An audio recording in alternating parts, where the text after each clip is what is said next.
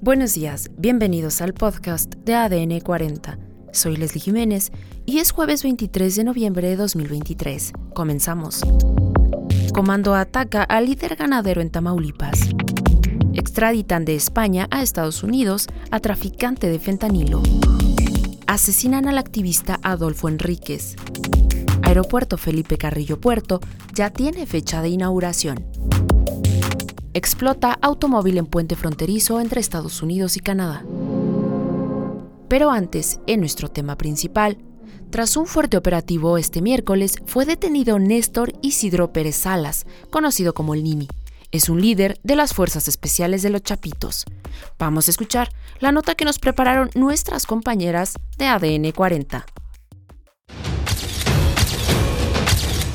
Néstor Isidro Pérez Salas, conocido como el Nini, líder del grupo delictivo Los Ninis, y su centro de operaciones se localiza en Culiacán, Sinaloa, donde depende directamente de las órdenes de los Chapitos, hijos de Joaquín Guzmán Loera.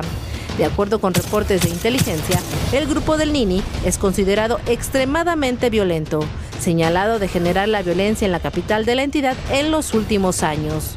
Su mayor disputa es contra Miguel Ángel Gachola Quintero, el ruso, un hombre de confianza de la otra facción del cártel de Sinaloa, encabezada por Ismael El Mayo Zambada. Esta constante pelea ha derivado en secuestros, homicidios dolosos y abandono de cuerpos. A su cargo el Nini tiene a José Humberto alias el 27, quien asesina principalmente a integrantes de grupos rivales mientras que Juan Andrés el Chango secuestra y tortura a personas que le encomienda el propio Nini o Iván Archibaldo Guzmán. El Chango fue detenido el pasado 4 de noviembre y al momento de su captura dos víctimas de secuestro fueron rescatadas. Se trataba de dos maestros de primaria. Además está acusado de ser responsable de la privación de la libertad de seis jóvenes ocurrido el pasado 24 de octubre, a quienes localizaron muertos cinco días después en Tamazula, Durango. Según los informes, las víctimas eran presuntos informantes de la DEA.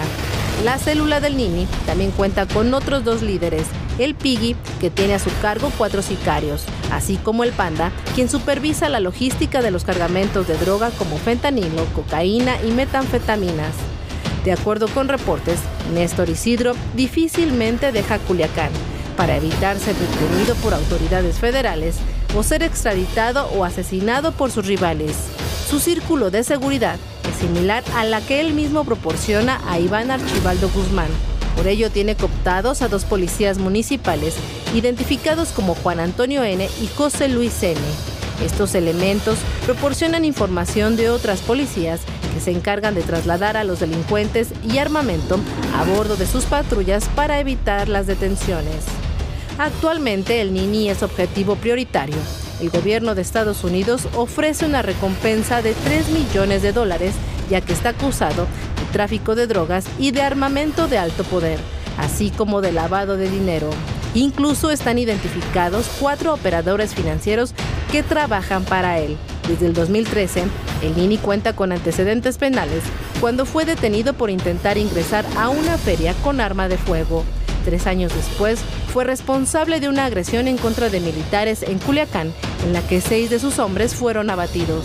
Además, en octubre de 2019 y enero del 2023, ordenó a su célula delictiva realizar agresiones en contra de instalaciones y fuerzas militares en distintos puntos de Culiacán, tras los operativos para detener a Ovidio Guzmán López, alias el ratón. Además, el presidente de la Unión Ganadera Local de Río Bravo, José Antonio Camarillo Terán, sufrió un ataque a las 22 horas del lunes en su domicilio ubicado en la brecha 105 y carretera Río Bravo Reynosa. Según datos extraoficiales, un convoy de alrededor de 15 camionetas con blindaje artesanal, conocidas como monstruos, derribaron el portón de entrada para posteriormente iniciar el ataque a balazos contra su vivienda. El líder ganadero sobrevivió hasta que fue trasladado por elementos de la Guardia Estatal a un lugar seguro. En otros temas, Aaron Leif Kovischer, conocido bajo el alias de El Kobi, fue detenido en España y extraditado este martes 21 de noviembre de 2023 a Estados Unidos, donde el gobierno de dicho país tiene cargos contra él por tráfico de fentanilo, metanfetamina y cocaína.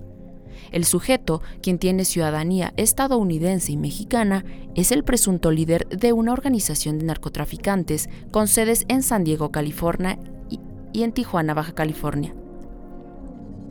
El COVID quedó detenido el 21 de junio de este año en España, cuando abordó un vuelo de Madrid a la Ciudad de México.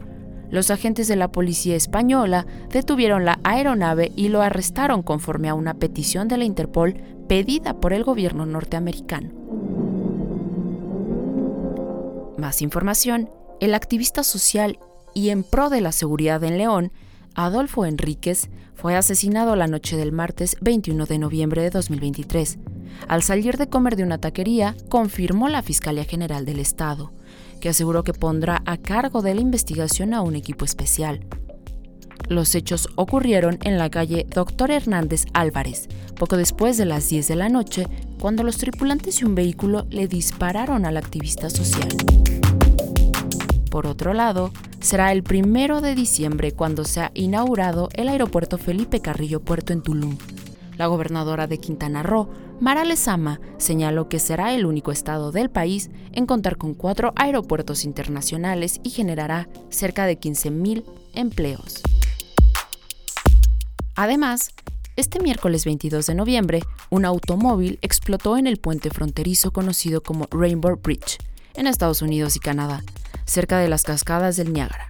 El incidente ocurrió cerca del mediodía, cuando el automóvil que provenía desde el lado canadiense pasó por el punto de revisión inicial para examinar pasaportes y licencias.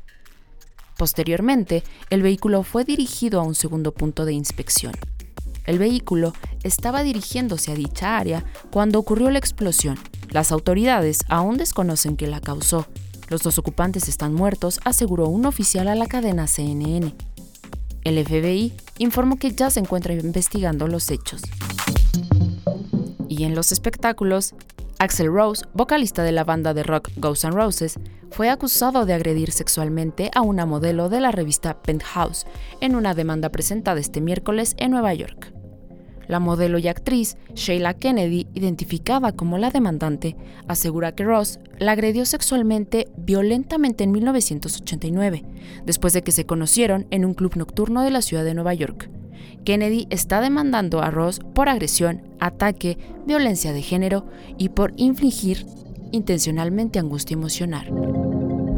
Esto fue todo por hoy en el podcast de ADN 40. Soy Leslie Jiménez y recuerda seguir a ADN 40 en Spotify, Apple o tu plataforma de audio favorita.